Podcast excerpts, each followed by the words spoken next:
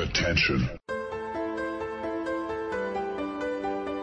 Das sind die Daily Nuggets auf Sportradio 360.de. Kurz, knackig, sinnfrei. Gemäß unserem Motto: hart in der Sache, nicht im Nehmen. Heute mit Andreas Renner und seiner Liebe zum Vinyl.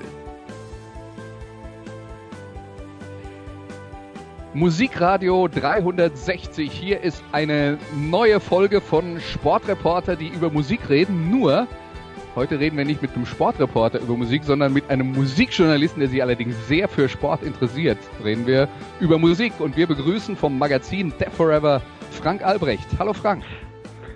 Moin, moin, einen wunderschönen guten Tag wünsche ich. Alles gut bei euch, hoffe ich.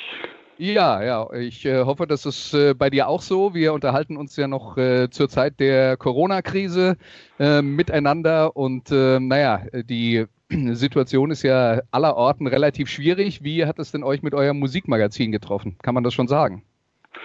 Nein, kann man jetzt noch nicht sagen. Ich meine, man kann natürlich eins und eins zusammenzählen und wird äh, darauf kommen, dass in den nächsten zwei, drei Heften vermutlich das Anzeigenaufkommen äh, nachlassen wird und einfach deswegen, weil wir viele Anzeigenkunden haben, die Festivals veranstalten, die Tourneen veranstalten, die äh, Clubs haben und Konzerte veranstalten und da die ja nun nichts zum Veranstalten haben, können sie auch nichts bewerben und werden vermutlich auch gar kein Geld gerade haben, um irgendwelche Werbung zu schalten. Also da muss man wohl mit Ausfällen rechnen. Mhm. Ansonsten sind wir weiterhin guter Dinge. Das Feedback von unseren Lesern ist sehr gut. Also die, die es im Laden nicht finden, die bestellen es jetzt direkt bei uns online. Also das funktioniert eigentlich ganz wunderbar. Da ja, lassen okay. wir uns nicht hängen, unsere Leser. Das ist gut. Ich meine, man muss dazu sagen, für Leute, die dich nicht kennen, mit dem Death Forever nicht äh, ähm, äh, vertraut sind, der Name ähm, deutet schon in die Richtung. Es ist natürlich eine Zeitschrift, die sich äh, fast ausschließlich mit Heavy Metal äh, beschäftigt, aber man kann über, man kann jetzt darüber reden, wie groß diese Gruppe ist von Leuten, die Metal hören, aber selbst wenn es Underground ist, es ist, ich glaube, das kann man sagen, ein treuer Underground. Das kann man sagen. Also wir haben da schon äh, glaube ich, die Leute, die man so mittlerweile gemeinhin als Nerds nennt, wobei der Begriff mir eigentlich ein bisschen zu negativ behaftet sind, weil das sind, ich sage immer lieber positiv Bekloppte, also Leute, die immer noch, immer noch Tonträger kaufen, die immer noch äh, drauf aus sind, neue Bands zu entdecken, obwohl es ja theoretisch eigentlich reichlich gute Musik schon gibt, aber äh, die immer noch auf der Jagd nach neuen Perlen aus dem neuseeländischen Underground oder wo auch immer her sind. Also äh, solche Leute sind äh, bei uns, glaube ich, ganz gut zu Hause.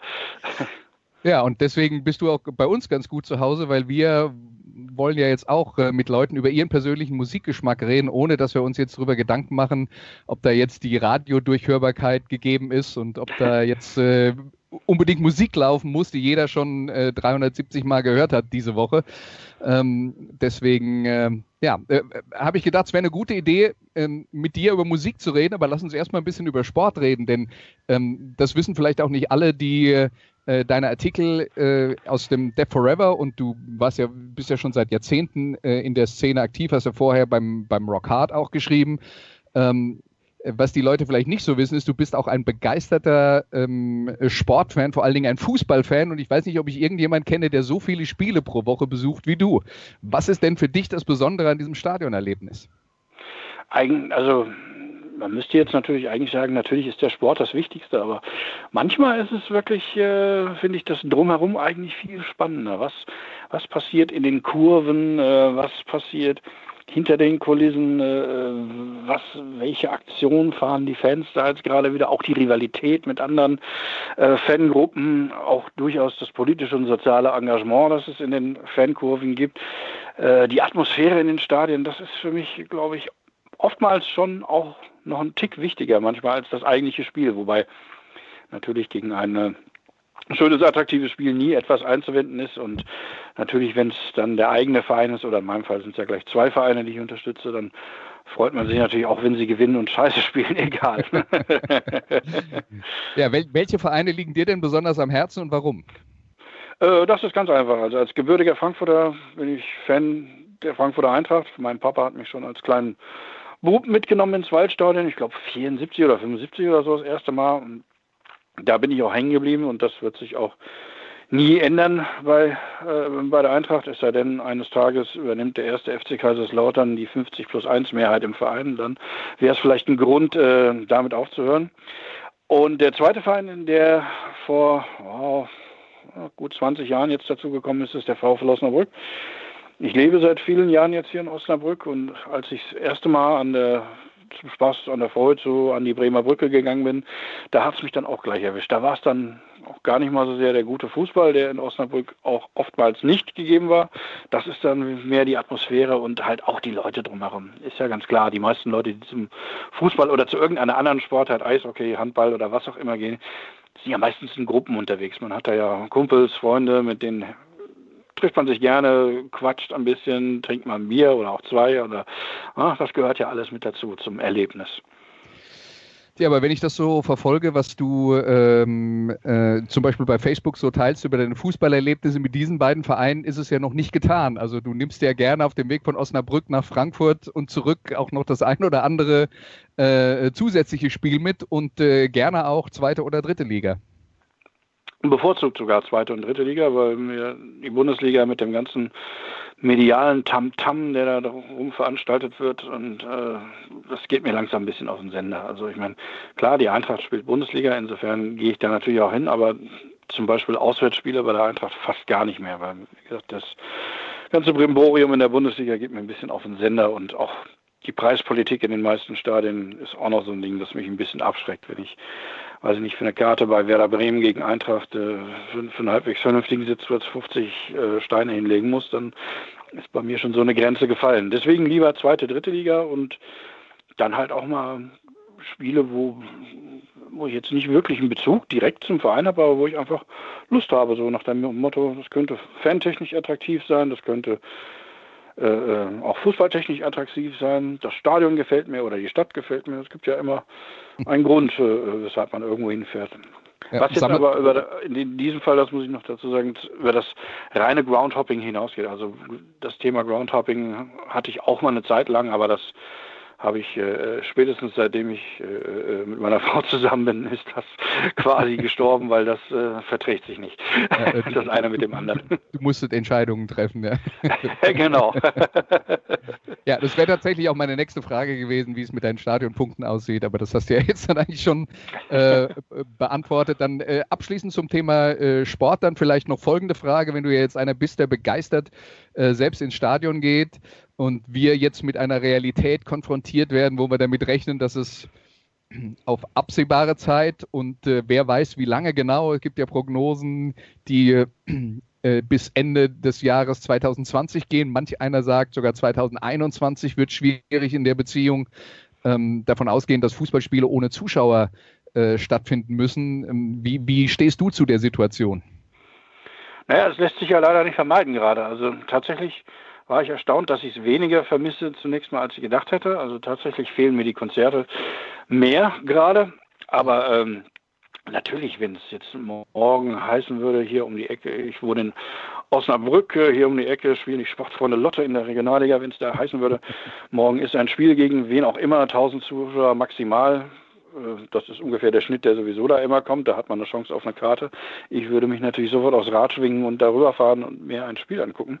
Aber nein, also es ist auch schwer, da eine Lösung zu finden, weil man will, es gibt ja Leute, die sagen, man kann ja Stadion einfach nur halb voll machen und nur Sitzplätze, aber man weiß ja genau, wie es ist. Äh, da werden sich die Leute zusammenfinden und da wird kein äh, äh Mindestabstand sein. Also ja. so hart es, so hart es klingt, wahrscheinlich müsste man es aussetzen, bis äh, ein Impfstoff gefunden ist. Es sei denn, irgendeine andere Lösung kristallisiert sich heraus. Sie finden ein Medikament, mit dem man Schwersterkrankte behandeln kann oder sowas. Ja, das genau. ist ja auch noch eine Hoffnung. Ja, also die, im Stadion ist es schwierig und beim Anstehen weiß ich auch nicht, wie das gehen soll, wenn da immer zwei Meter Abstand sein soll zwischen den Leuten. Da könnten die Schlangen einmal rund um die Stadt gehen. Ich wollte gerade sagen, das gibt an den Bratwurst- und Bierständen gigantische Schlangen, einmal rund ums Stadion, genau. Ja, gut. Also das sind äh, die, die äh, Situationen oder die, die Rahmenbedingungen der Situation, mit denen wir uns halt ähm, ähm, ja, abfinden müssen. Ich denke, es hilft auch letzten Endes unterm Strich nichts zu sagen, finde ich blöd. Also ich sehe okay, wenn man es blöd findet, aber äh, es ist dann vielleicht immer noch der Kompromiss, mit dem man leben kann, muss, wie auch immer. Ja, es geht ja nicht anders. Also äh, ich weiß noch nicht, was ich von diesen sogenannten Geisterspielen halten soll. Ich meine, ich, ich sehe die wirtschaftliche Notwendigkeit bei einigen Vereinen, äh, aber weiß nicht, ob das unbedingt sein wird. Ich meine, das ist ich meine, jeder von uns hat wahrscheinlich schon mal ein Geisterspiel im Fernsehen gesehen. Ich erinnere mich an letzte Saison Olympique Marseille gegen Eintracht Frankfurt in der Europa League. Das ist völlig bizarr, wenn du plötzlich hörst, was der Zeugwart darüber ruft zum, zum Torwart. Also das ist, weiß nicht, irgendwie ohne, ohne Zuschauer ist das irgendwie auch nichts. Aber andererseits irgendwie muss es ja weitergehen. Keine Ahnung. Ja. Also ja. gibt es, glaube ich, keine schlaue Patentlösung, mit der alle zufrieden sind. Nee, da müssen wir uns, glaube ich, ohnehin dran gewöhnen, dass es Kompromisse geben wird in den nächsten Jahren. Aber gut, ähm, ich würde vorschlagen, wir befassen uns jetzt dann mal mit dem Thema Musik, auch sehr eingeschränkt, was äh, die ähm, Live-Sachen angeht. Da haben wir ja schon ein bisschen drüber geredet. Ähm, und wir beginnen mal mit der ersten Band. Du hast ausgesucht Metal Church aus Seattle mit dem Song Gods of a second chance.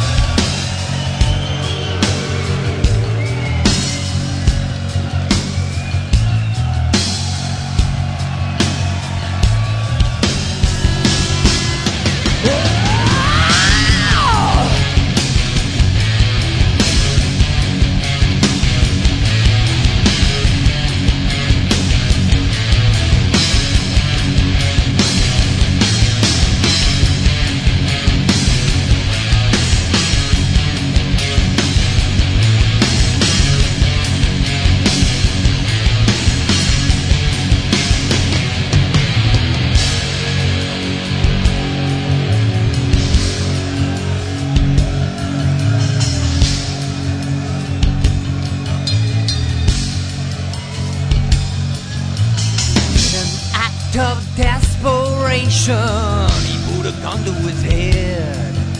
And it's my confusion, nothing but delusion, thinking he was better off dead.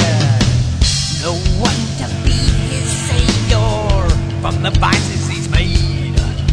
Voices calling to him, left his life in ruin, drugs have led his mind astray.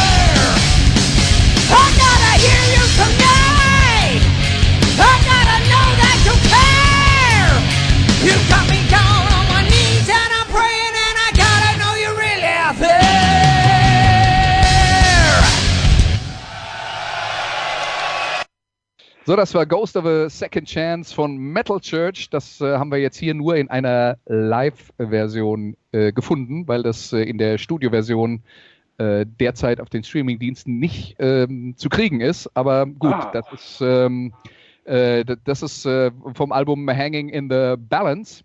Und ja, Frank, erzähl uns mal, welche Beziehung zu, du zu Metal Church im Allgemeinen und diesem Song im Speziellen hast.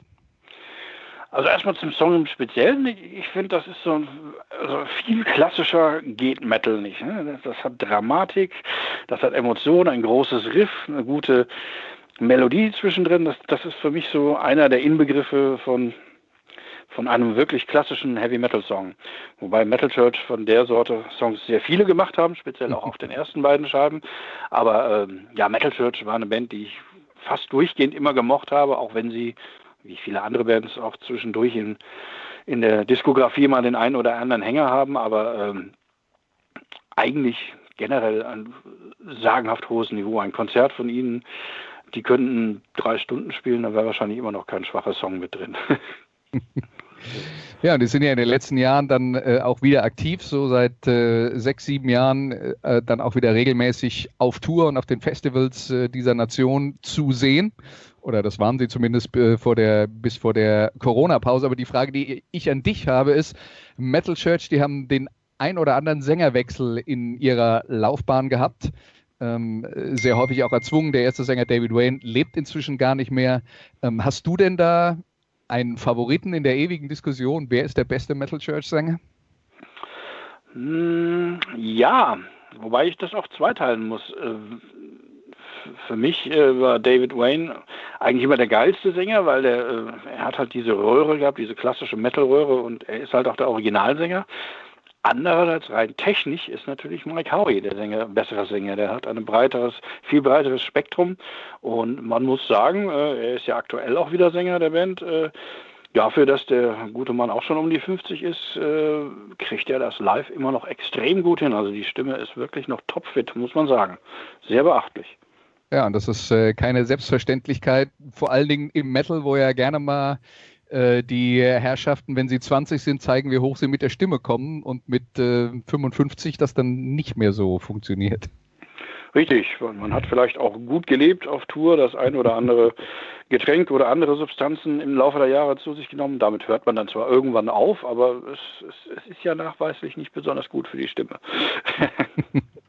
Habe ich auch schon mal gehört, ja.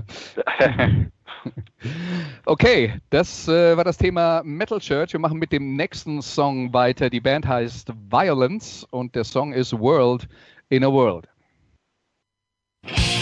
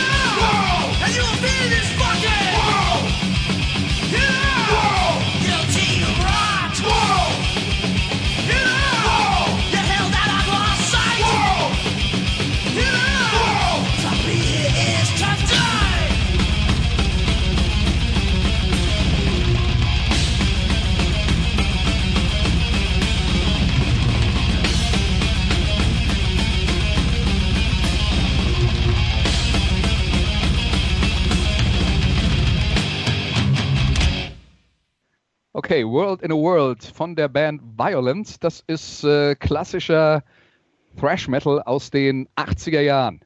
Und äh, Frank, vielleicht äh, fangen wir gleich mal damit an. Die Band Violence, die hat es ähm, eine, eine, ganze Zeit lang nicht gegeben. Ähm, äh, zwischendurch immer mal wieder ähm, Wiedervereinigung, dann wieder aufgelöst. Aber äh, du hast gerade in eurem aktuellen Heft ein Interview mit der Band gemacht. Also insofern hast du äh, hast du da jetzt dann vielleicht auch noch mal einen aktuelleren Bezug, aber hast du den Song deswegen ausgewählt oder äh, ist es äh, einer von den Thrash Metal Songs, die dir besonders am Herzen liegen? Eher letzteres, weil es war immer so, also wie die meisten anderen in meinem Alter habe ich natürlich mit klassischen, ganz normalen Heavy Metal angefangen, aber als dann so Mitte der 80er die Thrash-Bewegung kam, bin ich da sofort drauf angesprungen. Wie fast jeder Jüngling muss man dann immer nach dem härtesten und schnellsten äh, Ausschau halten. Und das war in dem Fall halt damals Mitte, Ende der 80er der Thrash Metal. Und äh, Violence sie sind noch nicht mal so die bekannteste Band eigentlich aus dem Genre, aber äh, ich finde, der Song hat verkörpert auch so alles gut, was ein Trash ähm, klasse Trash-Song haben muss. Ne? Schnell, supergeile Riffs, auch äh, äh, aggressiver, schräger Gesang. Er muss nicht immer schräg sein, aber ne? Mhm. auf jeden Fall aggressiv. Und äh, ja, das ist so alles, was ein Trash-Song unbedingt haben sollte. Und natürlich gut gespielt, im Gegensatz zu anderer schneller Musik, so Punk, Hardcore äh, ist nichts gegen einzuwenden, aber ist natürlich meistens etwas unfiligraner gespielt, als es im Thrash Metal der Fall ist. Ja, nicht so, nicht so technisch orientiert. Violence, die haben ja genau. nie so richtig den großen Durchbruch geschafft. Allerdings äh, zwei ihrer Mitglieder, nämlich Rob Flynn und dann äh, später auch Phil Demmel, die haben äh, Violence verlassen und dann äh, Machine Head gegründet und das war ja dann doch eine ganz andere Nummer, was die äh, Popularität angeht. Aber bleiben wir dann doch nochmal beim Thema Violence aus deiner Sicht. Äh, hast du eine Erklärung dafür, warum das bei denen nicht so hundertprozentig geklappt hat? Ähm, ja, also sie waren halt, äh, wie soll ich sagen, also sie, haben, sie waren eigentlich bei einem Major-Label und hatten einen relativ guten Start dadurch, waren aber ein bisschen später dran als die großen Bands aus dem Genre, die es ganz nach oben geschafft haben, so wie Megadeth oder Slayer oder äh, ähm, Testament. Du darfst ruhig auch Metallica sagen. Ja, ja, auch Metallica, ganz klar. Ja. Ähm, sie waren ein bisschen später und ähm, das Problem war halt einfach auch, es hat mir Phil Demmel im Interview auch erzählt, sie haben zwei, drei wirklich äh, blöde geschäftliche Entscheidungen gemacht, die sie nach hinten geworfen haben. Und das dritte Album, was sie gemacht haben, das hat er auch offen zugegeben, da haben sie sehr versucht, äh, Testament nachzu, nicht nachzuahmen, aber ihren Weg nachzugehen, so nach dem Motto, die sind sehr erfolgreich mit dieser Schiene geworden, alles ein bisschen langsamer, alles ein bisschen melodischer. Versuchen wir jetzt auch mal und ging natürlich komplett nach hinten los. Mhm. Und dann mhm. war, glaube ich, das Thema auch durch bei denen. Dann war die Stimmung in der Band dann auch so mies, dass man es irgendwann aufgegeben hat, beziehungsweise Flynn ist ja, wie du schon sagtest, ausgestiegen und hat Machine Head ins Leben gerufen. Das war ja nicht so ganz unerfolgreich. Ja, geschäftlich eine gute Entscheidung, glaube ich. Ja. Gut, dann machen wir weiter mit, ähm, mit, einem, ähm, mit dem nächsten Song, der jetzt dann äh, ein bisschen weg von der Temposchiene geht und dann tatsächlich auch ein gutes Stück älter ist als die äh, Sachen, die wir gerade eben gehört haben, die ja eher so Mitte der 80er waren. Das ist äh, Rock'n'Roll aus Australien, Roaster 2 mit Assault and Battery.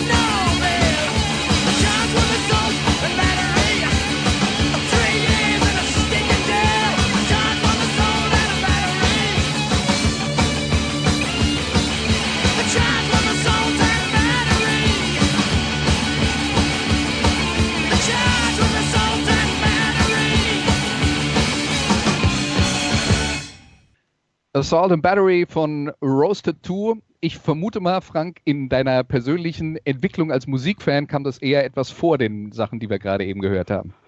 Unbedingt, ja. Also ich weiß gar nicht mehr, ich glaube, ich glaube sogar, es war der gute alte Musikexpress, der mal einen Artikel über Roasted 2 drin hatte, mhm. der mich irgendwie neugierig gemacht hat und äh, habe dann im Plattenladen mal reingehört in die damals aktuelle Scheibe Assault and Battery und äh, bin doch sehr schnell sehr angefixt gewesen, allein schon von der Musik. Das ist natürlich eine ganz andere Geschichte, dreckiger Rock'n'Roll mit Slide-Gitarre. Äh, das kann man sich so richtig vorstellen, wie das ausgesehen haben muss, wenn die irgendwo in Melbourne oder in Sydney in irgendeinem so Pub in der 70er, 80er Jahre gespielt haben wo die, wo die ganzen Arbeiter am, am, Wochenende rausgehen und Spaß haben wollen und dann aber auch eine ernsthafte Rock'n'Roll-Band sehen wollen und nichts Halbes. Also das kann ich mir richtig gut vorstellen, wie das ausgesehen haben mag. Und als heranwachsender Jüngling, ich muss so damals 14 oder 15 oder sowas gewesen sein, war man natürlich schwer beeindruckt von diesen Typen. Fünf Typen, alle tätowiert von oben bis unten, alle mit Knasterfahrung. Also das war quasi, die waren echt sozusagen. Also die, äh, ja. das, was die erzählt haben in ihren Songs, das ist wirklich so passiert und das beeindruckt einen natürlich ungeheuerlich. Ja, man, man, man, konnte die Straße noch riechen, also von, aus der Plattenrille raus quasi.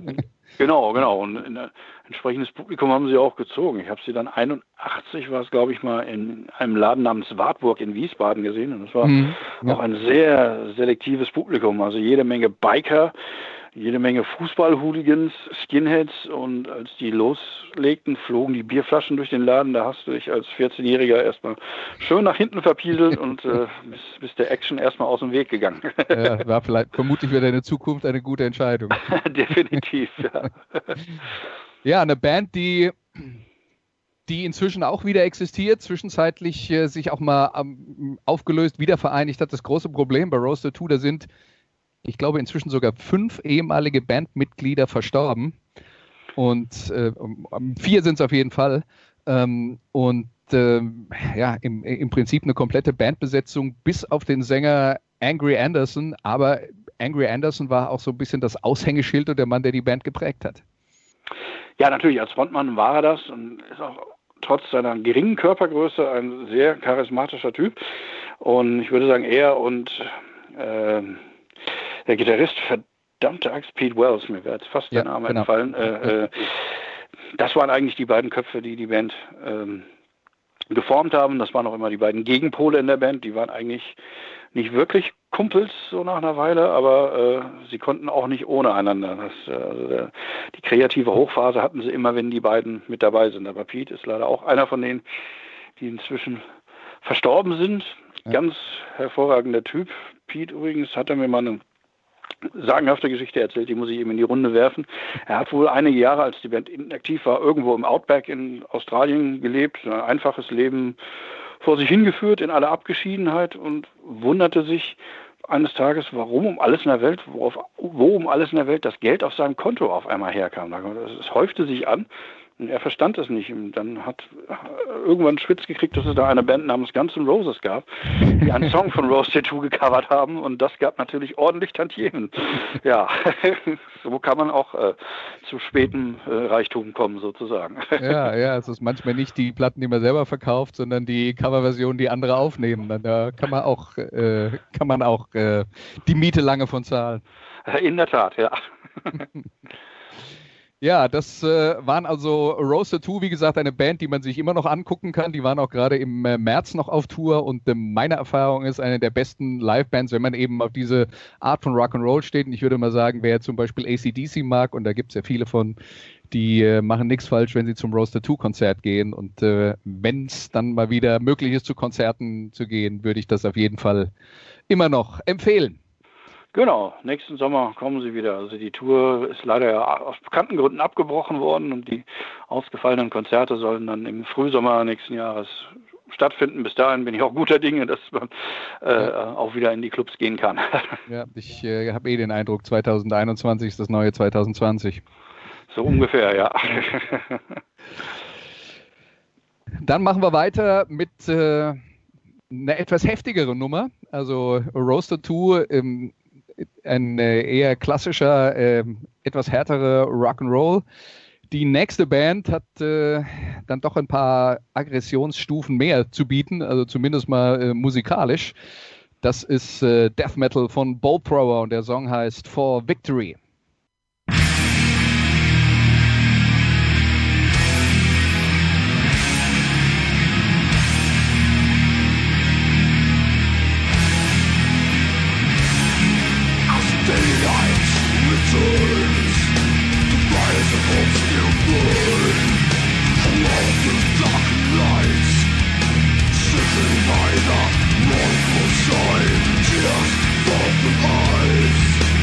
what has been done. Sorrow creeps out my soul.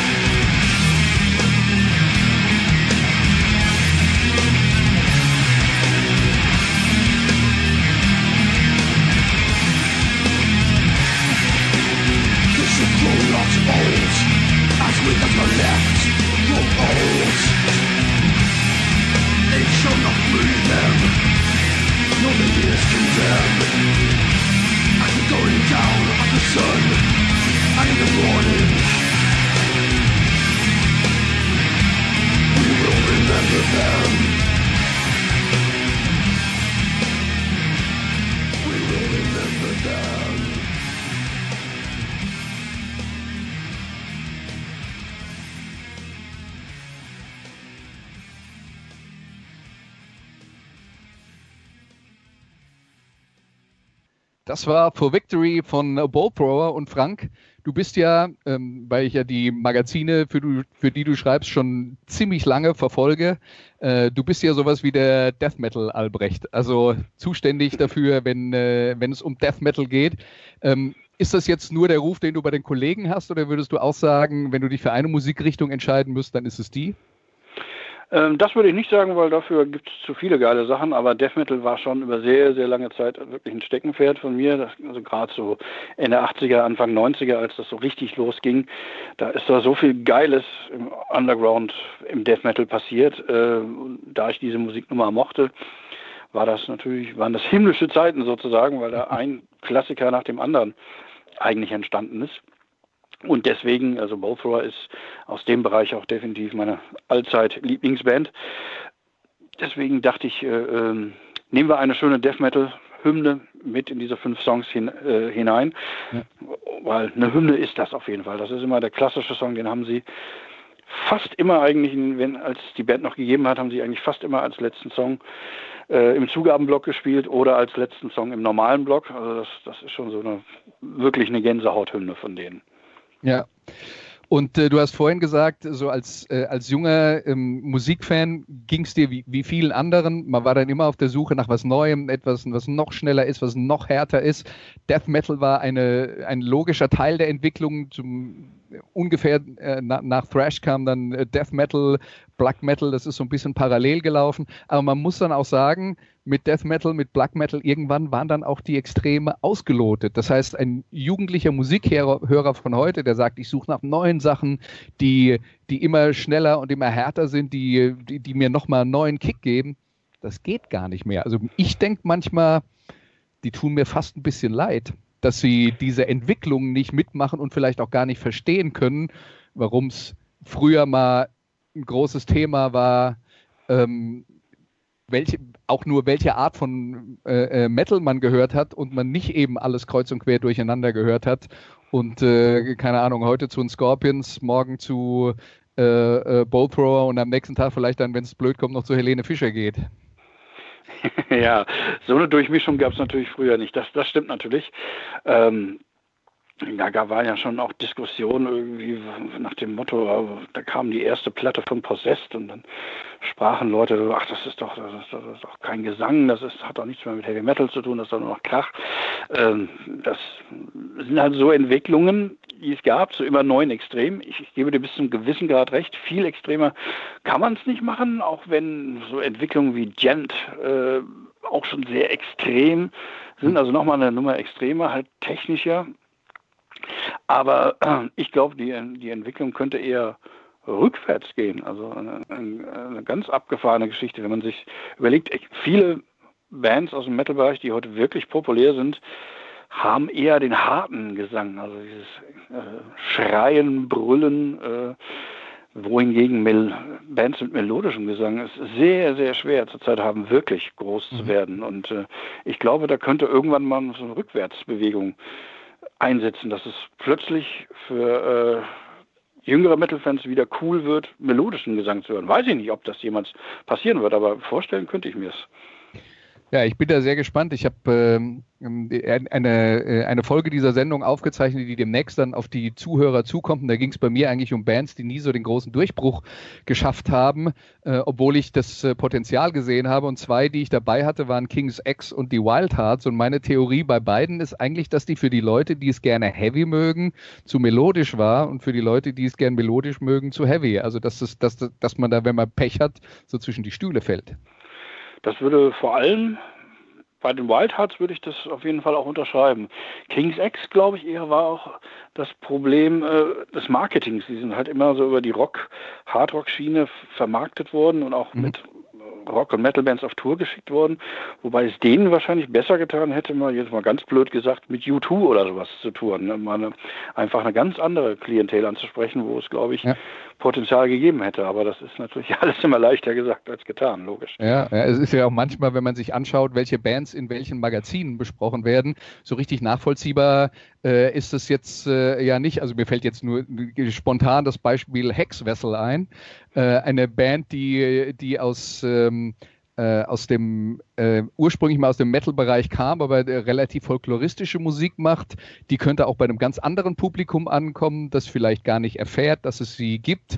Und der Sänger war bei Grave Pleasures. Die haben auch Post-Punk gemacht, was wieder ein vollkommen anderes Publikum eigentlich ist. Also es ist äh, ja, äh, wenn man dann äh, in einer Suppe drin kocht, ist es gar nicht so leicht, andere Publikumsschichten zu erreichen, glaube ich.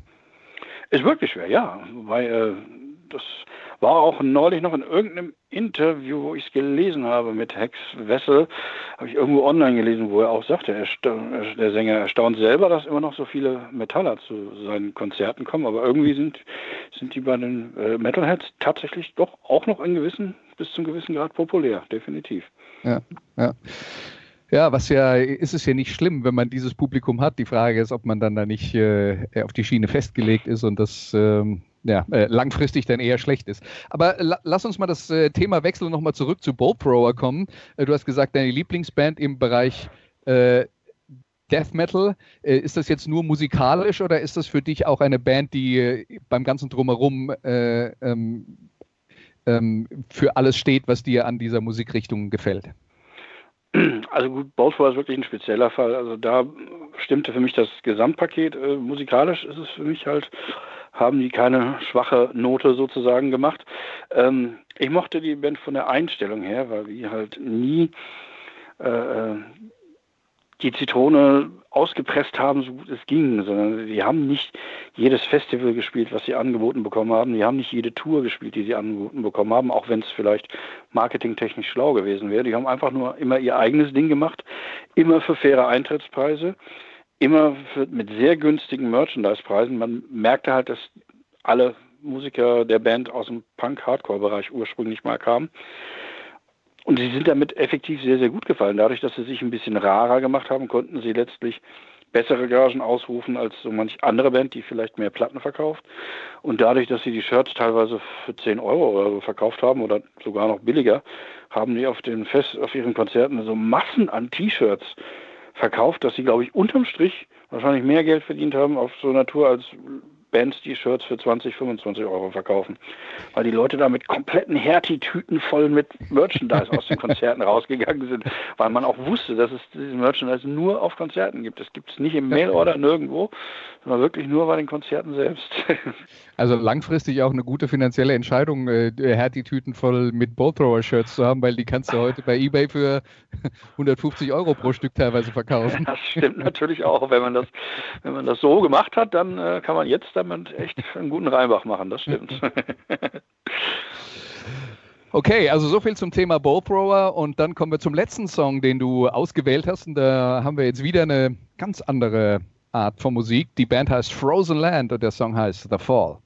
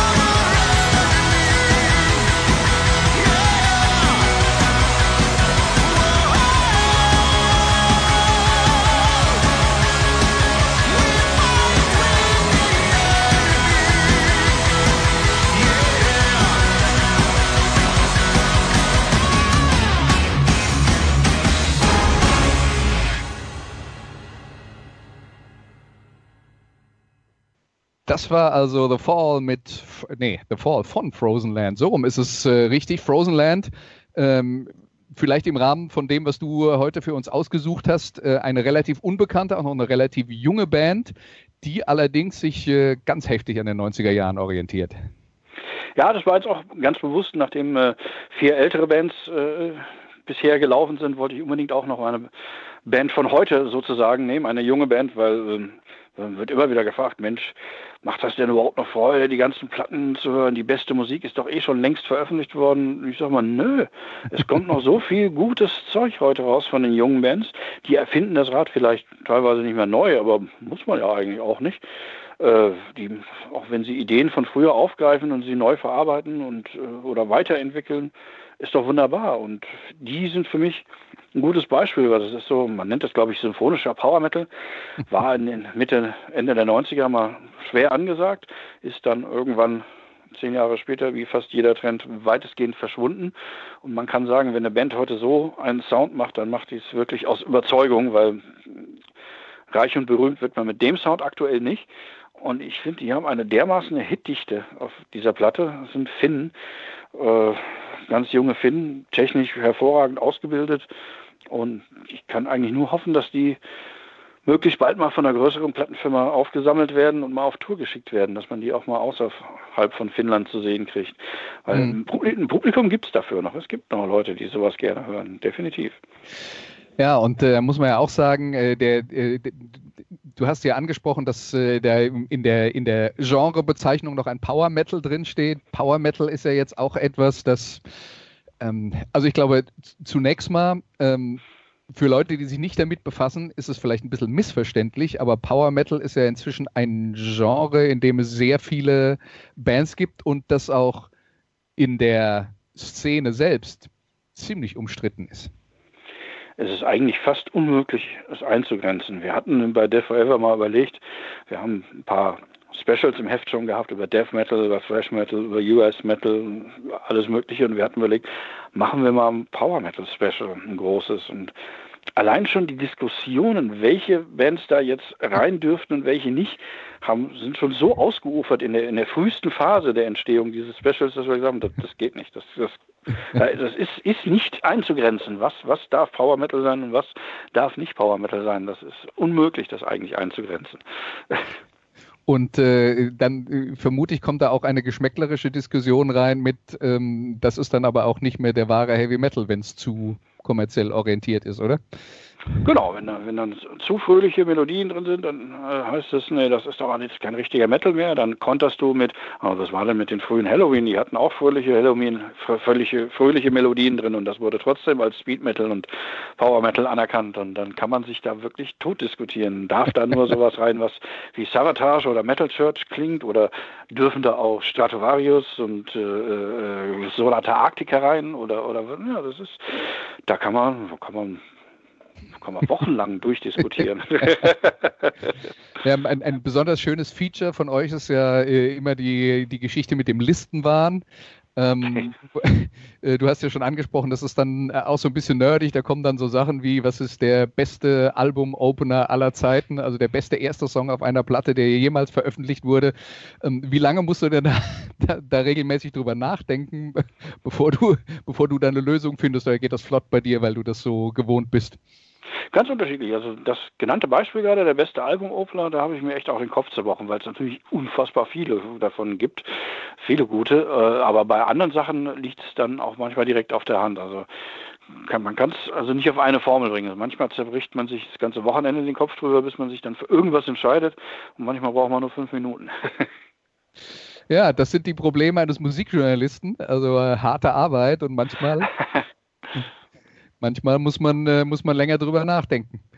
Ähm, vielleicht abschließend noch, äh, da du ja, wie gesagt, für ein Metal-Magazin äh, äh arbeitest, ähm, du hast ja entweder per Telefon oder per ähm, persönlichem äh, Kontakt, äh, also per Te Telefon oder dann per persönlichem Interview wirklich direkten Kontakt zu den Leuten.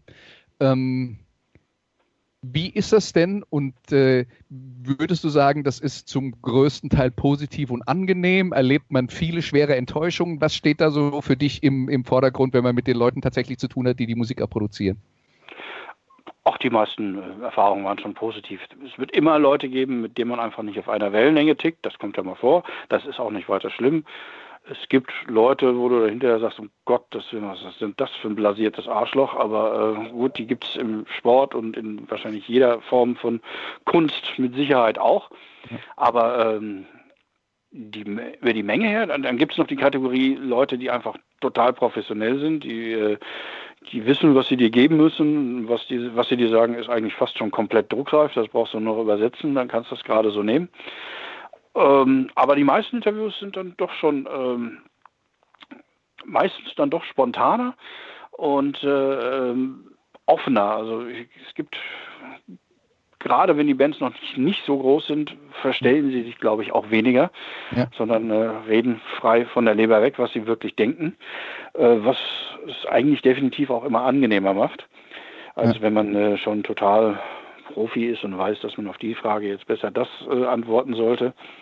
ah, nein, nein, ist so. Ja. Aber ähm, die, die äh, Erfahrungen sind durchweg also überwiegend positiv. Und mit, mit, manchen kann man richtig tiefe Gespräche führen, mit manchen freundet man sich vielleicht sogar an. Äh, andere wiederum, schwierig wird es dann, wenn man, sag ich mal, 19-jährigen Finn am Telefon hat, der äh, A noch nicht viel erlebt hat und B auch nicht besonders gut Englisch spricht, dann wird es zäh. dann ist manchmal sogar tatsächlich das E-Mail-Interview besser, weil äh, der Gesprächspartner dann mehr Zeit hat, sich seine Antworten zu überlegen und zu formulieren. Das kann durchaus auch mal von Vorteil sein, auch wenn ich persönlich eigentlich lieber äh, den direkten Kontakt äh, habe, also lieber face-to-face -face oder per Telefon.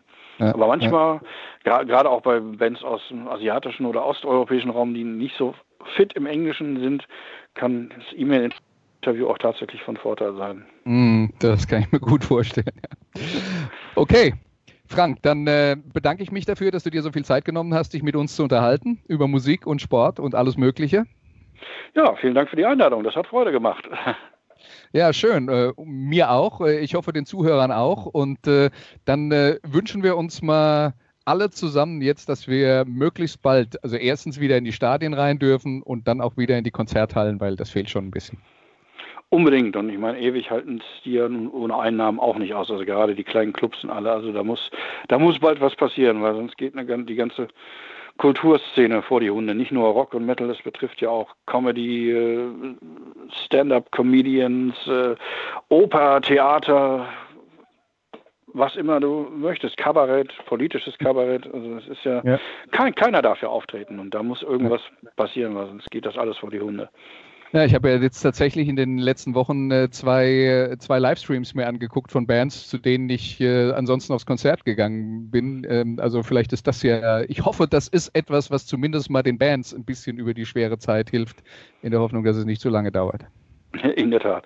Wobei ich glaube, inzwischen die meisten, also der Großteil der Bands lebt eh nicht mehr von der Musik. Also die meisten Bands haben inzwischen andere Einnahmequellen, mit denen sie ihre Rechnungen bezahlen, außer natürlich die, die schon relativ groß sind und äh, das halbe Jahr auf Tour gehen oder die, die es gerade versuchen. Für die, die von der Musik leben müssen, für die ist es natürlich gerade sehr schwierig, das ist ganz klar. Ja, ja. Okay, also wir hoffen auf das Beste und äh, ich sage nochmal Dankeschön und äh, dann äh, Tschüss an die Hörer auch bis zur nächsten Folge von Musikradio 360. Bis demnächst.